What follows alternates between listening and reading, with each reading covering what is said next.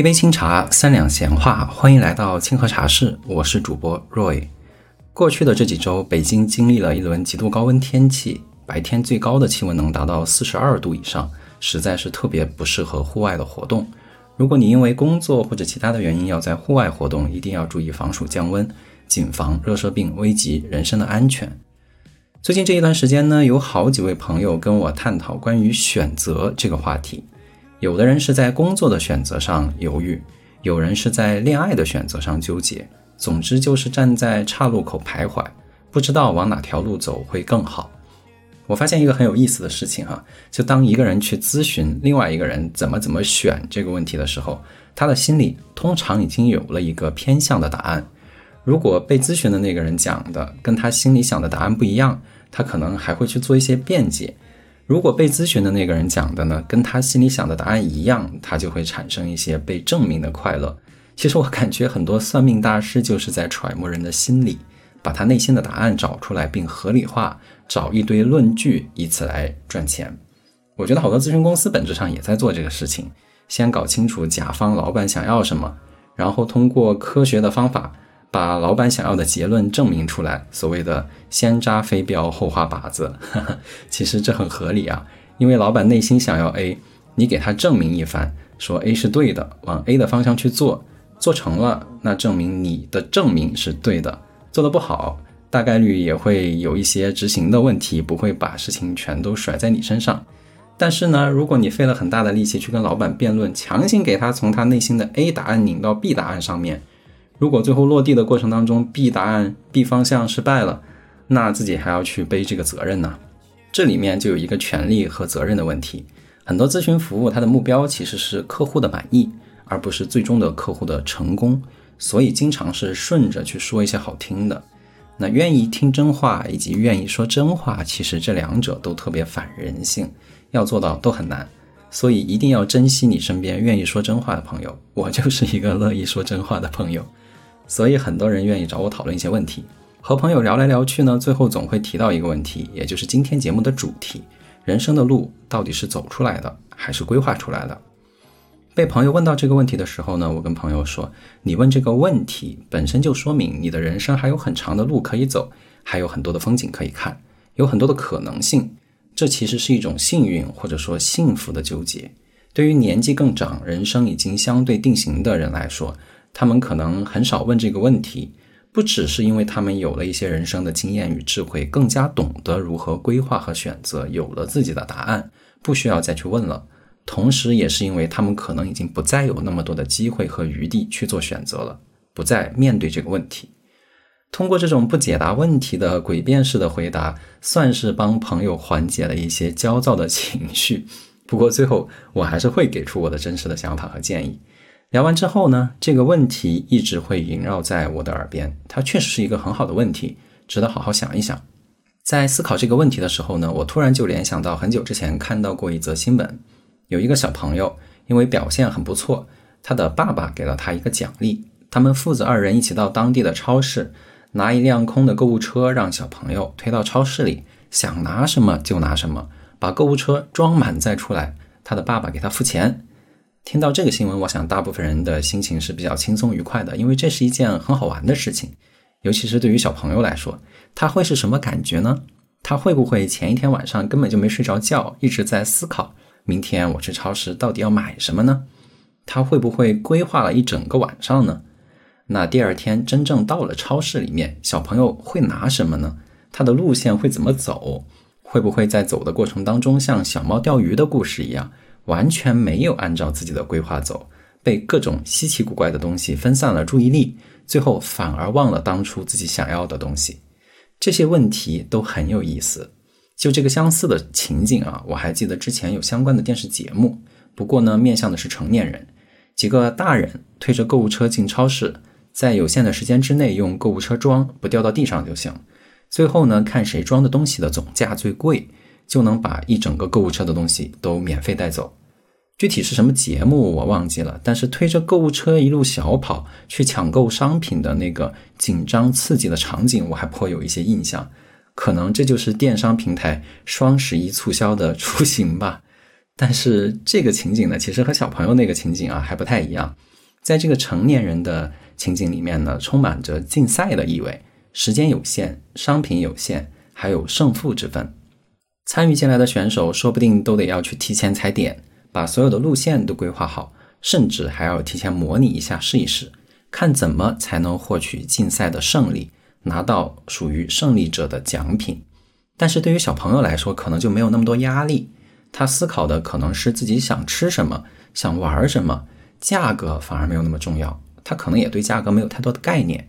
也就是说，如果你把它当游戏，你会更加松弛，会更关注行动和过程；但是如果你把它当竞赛，你会更紧张，更关注规划与结果。握着空空的购物车的把手，站在超市门口的情景。总让我联想到我自己的人生，尤其是更年轻一些、刚刚踏入社会的时候，那种雄心勃勃、对未来的收获充满期待，又惴惴不安、对一路的曲折心生恐惧的一种矛盾复杂的心境。在出发之前，我是把它当竞赛，还是把它当游戏呢？联想到开头的问题：人生的路到底是走出来的，还是规划出来的呢？如果说，真要让我在这两个答案里面选择一个，那我觉得人生的路是走出来的，而不是规划出来的。如果把范围限定在过去八年的工作生涯里面，我其实一直有做一些规划。每隔一段时间，我就会停下来仔细去思考自己想要什么，能做什么。这种思考是非常有好处的。但是说实话，我的规划总是赶不上变化。例如说，我一开始工作最初的时候是去做 O to O 的商家运营工作，做了几个月，因为业务的调整，我又没地方去了，要去的地方的工作取消了，于是呢，我就只能自己重新去找岗位，改而做了数据产品。数据产品做了几年，又因为组织的变化，我又去做了企业的内部人力资源管理相关的产品。几年之后，又回到了数据服务相关的领域。在每一次变化发生的时候，我经常是比较被动的，是对环境变化的一种应变，而不是非常主动规划出来的变化。在每个阶段结束之后，进入下一个阶段之前呢，我仔仔细细的去回望我的经历的时候，我都感觉，哎呀，草蛇灰线，在不太相关的阶段之间，似乎隐藏着一些脉络与连接。例如，我从商家的运营转到数据的产品。是因为我在做运营的时候呢，自己就在做一些数据分析的指标体系，在自己写一些自助分析的脚本程序，所以具备了做数据产品的一些基础的能力。我从数据的产品转到人力资源管理相关的产品呢，是因为我做了前端业务的数字化之后，开始转而做后端管理的数字化，加起来就是整个企业的数字化。总之，我似乎都能找到一些联系，甚至必然性。但是呢？这都是我的理性和智力在做一些事后的归纳与总结，因为人的大脑会自动的去合理化自己的经历，会自动去找一些理由，不管是好的还是不好的经历，总要给自己一个说得通的道理去自洽。所以呀，有那些饱受虐待还要为过去受到的虐待做辩护的情况，实际上我只是走着走着就走到了这里，不是我自己规划的这条路。更加不是一个超越我的超自然的力量在规划着我的道路。说到这里，我想再引申一下我刚刚说的这些观点。人好像天生都比较厌恶偶然性。我在之前的节目里面也有讲过，心理学的一些人类动机或者需要的理论里面也有提啊。人希望世界是有秩序可以预测的。我在另一个播客节目里讲过马斯洛需求，也有这一部分。我发现一个现象，就是人的很多选择其实。都比较偶然，但是呢，总是被别人去拷问这些选择的必然性。例如说工作，面试官是不是老问你啊，为什么来我们这儿啊？可能呢，就是偶然之间看到了这个招聘岗位，但是呢，自己总得找一个理由。例如说找对象，也经常拷问呐，你喜欢我哪里啊？为什么要跟我在一起呀？可能当时就是有一些本能的这种直觉的冲动，但是总归也得找一点理由。否则今天可是过不去了。小朋友也是啊，小朋友是不是也老问自己是怎么来的？老说充话费送的，好像也不行。总之呢，我觉得人往回找，其实是愿意找理由，也能找出很多理由的。但其实我觉得往前看啊，相对来说就没有那么多理性去可言了。前几天我不知道在哪个群里面看到了一篇文章，大意是说呢，现在的年轻人有一个现象哈，就是接受的信息太多了，理论的知识学的太多，反而导致大家在实践上不足。任何事情呢，都要先想，先讨论，想的太多，做的太少。长于规划而弱于落实，我确实也有这个感觉，倒不是要去指责谁啊，我不做任何的价值判断，我感觉可能这是这个时代的一个小小的特点，可能是因为信息技术的发达，让发表观点意见变得太容易，获取一些观点与意见也变得太容易太方便了，随便动一动手指就可以知道这个世界上原来有那么多不同的人，有那么多不同的活法，有那么那么多的可能性。开阔了眼界是好事情，但是也带来了弊端，就是让人迷了眼睛。就好像我推着一辆空的购物车，在超市的门口站着，本来满怀期待，迫不及待要冲进去。这个时候，我拿出手机，哎，发现上面有好几百篇最佳实践和攻略，标题分别是“别着急冲，搞清楚，这么选你就是在浪费时间”，“百分之九十的人都会选错的商品清单，一看就明白”等等。还甚至有一些论文，购物车的经济学原理，一种最有效的装满购物车的运筹学模型。看来看去，看了两个小时，看得心里乱七八糟。有个玩笑哈，都说叫 C 语言从入门到放弃，意见听得太多了，可能是没有入门就放弃了。我觉得这种事情的，责任还是在于自己。人要学会适时适当的关闭自己的耳朵与眼睛。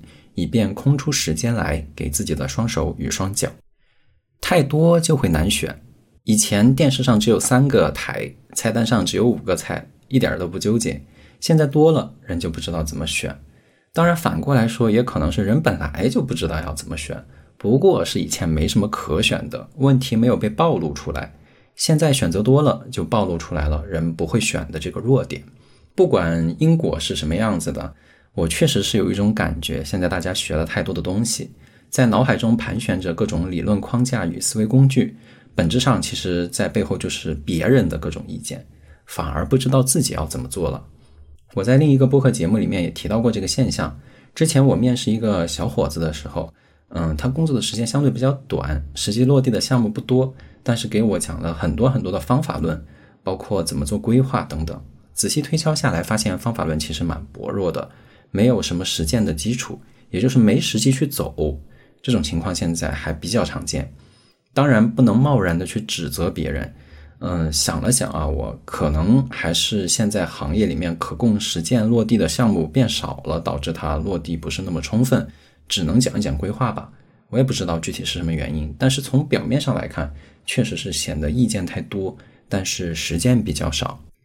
其实不光在人身上啊，放到公司身上也会有很多这样的现象。嗯，大家几乎都见过这样的事儿，或者听过这样的故事。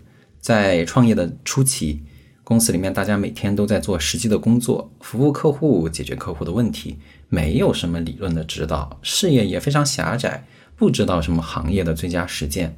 在做的过程当中犯了很多错，但是呢，及时去修正，公司整体的发展还算比较快，慢慢的。公司变大了，甚至上市了，整个公司所在的行业也越来越成熟了。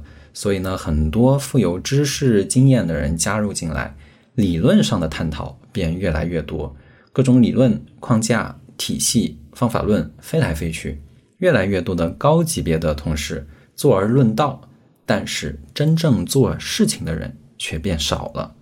而且，不光真正做事情的人变少了。他们一旦在做事的过程当中做错了啊，当然你要做事情要去闯，当然就会做错一些事情。这些人呢还会被挑毛病，被人说他急于下手去做，太冒进，规划性不足。那人都是趋利避害的呀。于是呢，有更多人就加入到了探讨和论证的过程当中，无穷无尽的开各种各样的会议，因为探讨论证不会出错呀。最后实干的人受不了，纷纷离开。公司就此只剩下漫天的规划，发展也会越来越差，是不是？大家都听过很多这样子的呃故事，或者看到过很多这样子的现象啊？说到这一段呢，就让我想起之前读的讲明朝历史的《万历十五年》，相信很多听友们也读过这本书哈，因为这本书还比较出名。明朝中后期的文官政治集团就是这样的，天天坐而论道，这个事情不合组织，那个事情不合礼法，这不能做，那不能做，事事都要从长计议。在这种环境下，武将就特别弱势，明明要打仗就很难。打仗要是打败了，就被文官集团挑各种各样的毛病，哎，真的是比较痛苦。而且不光武将被文官集团挑毛病，连皇帝也是。皇帝想要出皇城去看一看民情，也被说出去太频繁，有失体统。其实文官集团本身也挺虚伪的，表面上全是礼法，实际上背后也做谋财害命的勾当。所以说，在一定程度上，文人迂腐也不是无稽之谈。其实不光封建时期的国家有这样子的现象，现代国家也是这样。最近我在看《战胜命运》这一本书，其中也说到，非洲的相对贫困的国家会去接受国际上的捐助。对于贫穷国家来说，能得到发达国家的捐助当然是好事儿，但是也得付出代价。捐助国为了自己的钱不打水漂，会给这些被捐助的贫穷的国家很多很多的发展意见与建议。各种机构的官员学者。轮番跑到这些国家和他们的领导人见面，帮助他们做规划，告诫他们要这么做，要那么做，避免浪费资源，抓住宝贵机会等等。有些国家的领导人呢，就每天都在接待各种各样的考察团，根本没有时间去做具体的工作。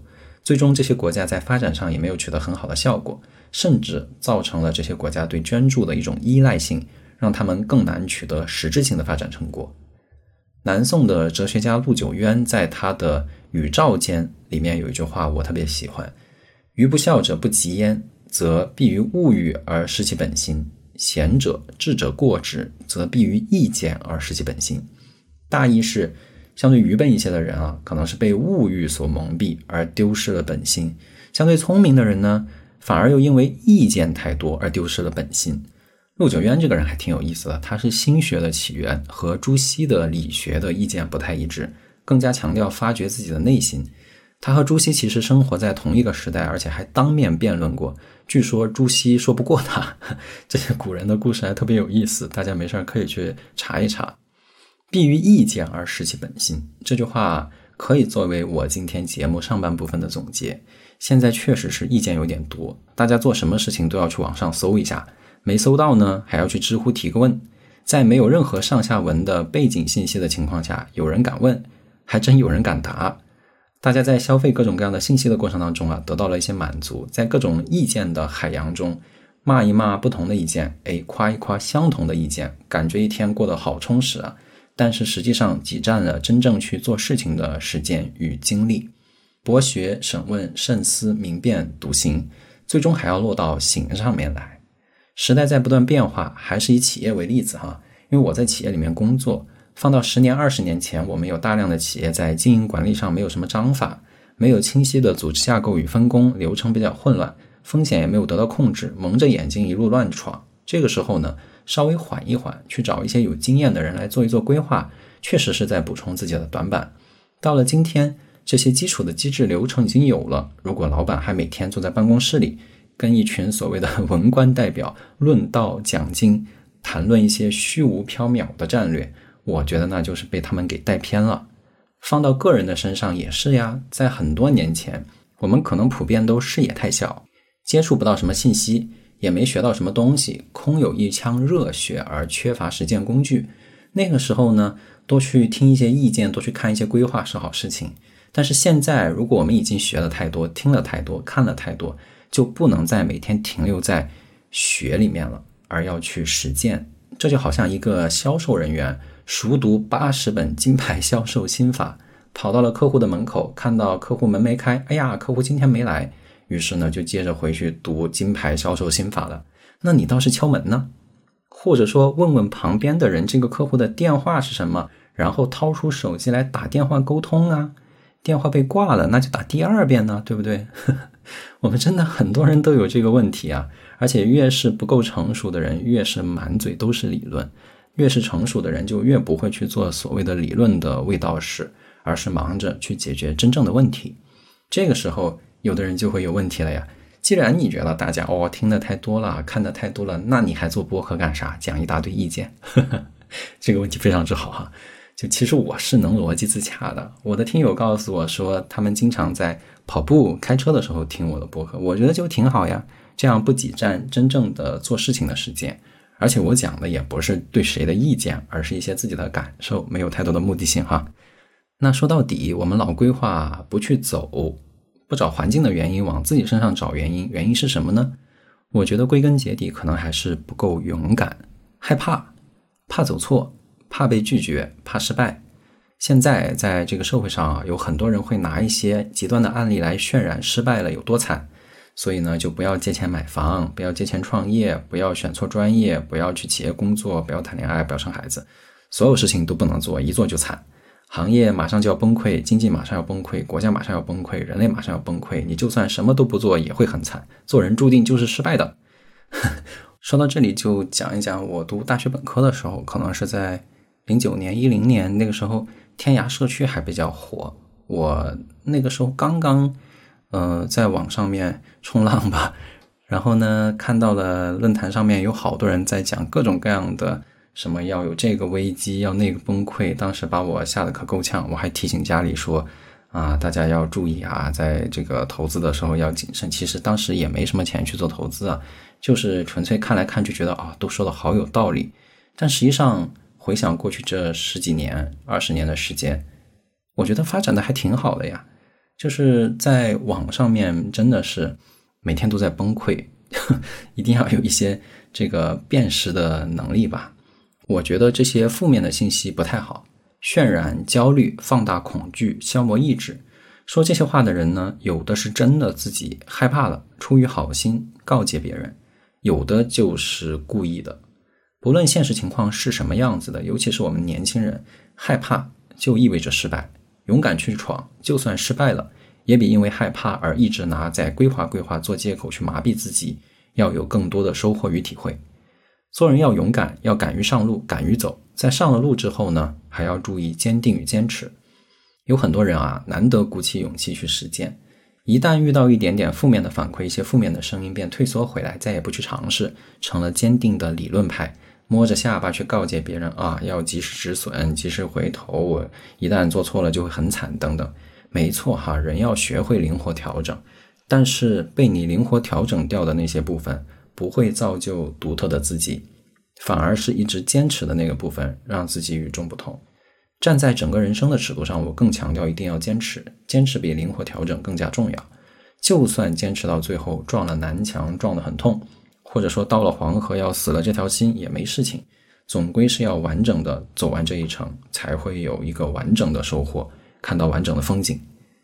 关于坚持，我再分享一个自己的顿悟的小瞬间吧。北京应该是在前几年就推广了垃圾分类，当时我觉得，哎，垃圾分类确实是好事情。我记得我看过一篇科普的文章，说如果餐厨垃圾，也就是湿垃圾，混在干垃圾里面，在垃圾焚烧处理的时候，就会导致燃烧不充分。会释放很多有害的物质，伤害环境。当时我就觉得我得做好垃圾分类，于是从此以后我就区分了垃圾桶，专门用一个单独的垃圾桶去装厨余的垃圾，西瓜皮呀、香蕉皮啊、剩饭剩菜，当然尽量不要剩饭剩菜哟，还有鸡蛋壳呀等等，我都分类放好，再丢到小区的分类回收点。如果自己在扔垃圾的时候不小心把垃圾扔错垃圾桶了，例如顺手把香蕉皮扔到了其他垃圾桶里面，我还会特意把它捡出来，丢到正确的垃圾桶里。有一回呢，我提着自己的几个垃圾袋去楼下扔，结果在附近清扫的环卫的大妈跟我说：“你不用分类，丢到哪个大桶里都一样。”我当时就有一种被欺骗的感觉啊！我认认真真的去做分类，结果后续的环节根本就没有做，那我这么认真分它干啥？过了一小会儿，我又突然想到。哎，我当初坚持去做垃圾分类，并不是考虑到后续环节有没有得到落实啊，而是单纯就觉得垃圾分类这件事情是对的。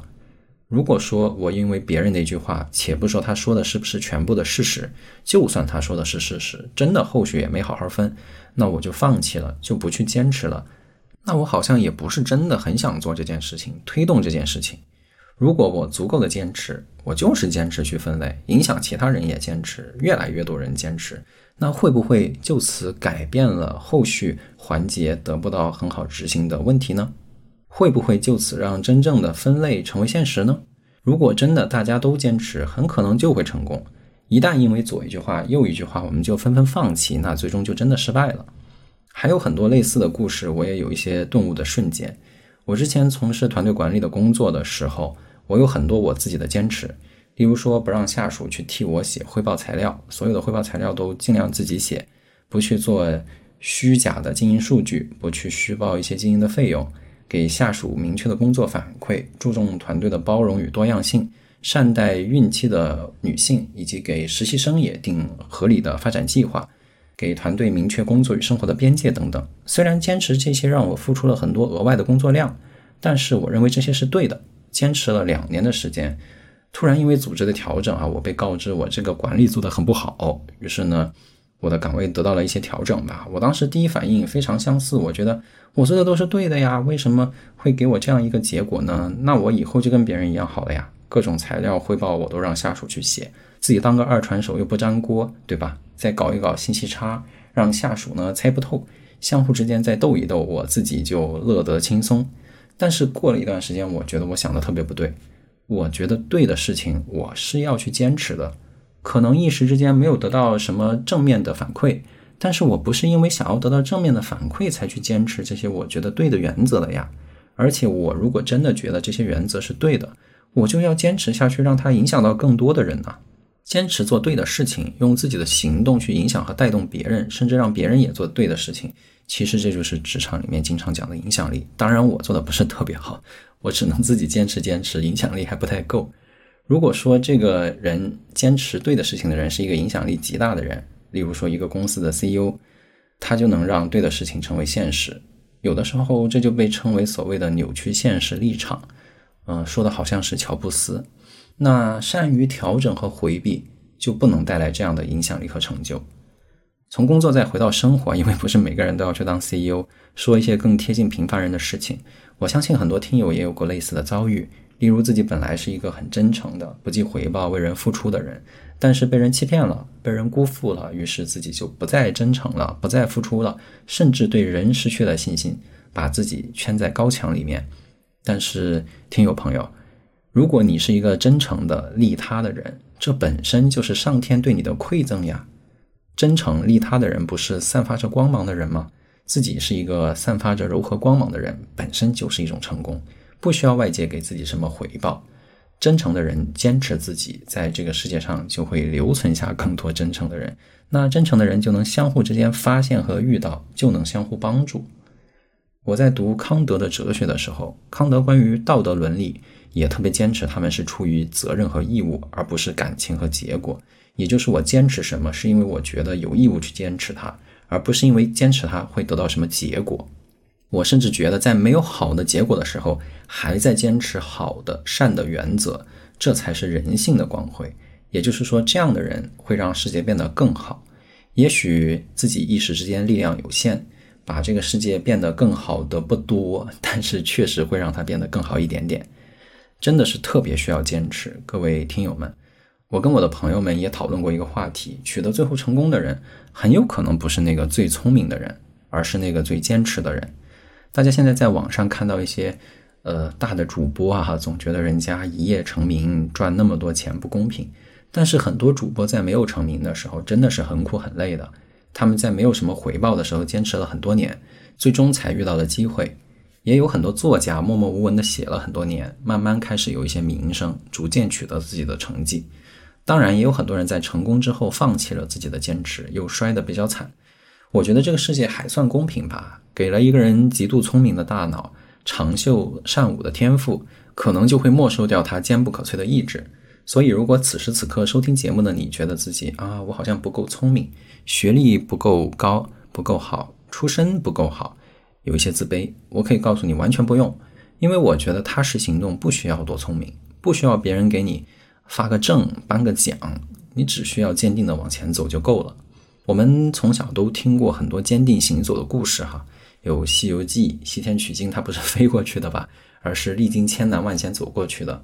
路上也发生了很多意外，但是没有放弃。当然，有很多人会用很负面的角度去解读《西游记》哈。张骞出使西域，郑和下西洋，哥伦布发现新大陆，还有近代革命史上两万五千里的长征，有很多很多这样子的坚定行走的故事。引用鲁迅先生的话来说，叫“地上本没有路，走的人多了，也变成了路”。最后呢，我想引用两首大家可能都学过的词吧。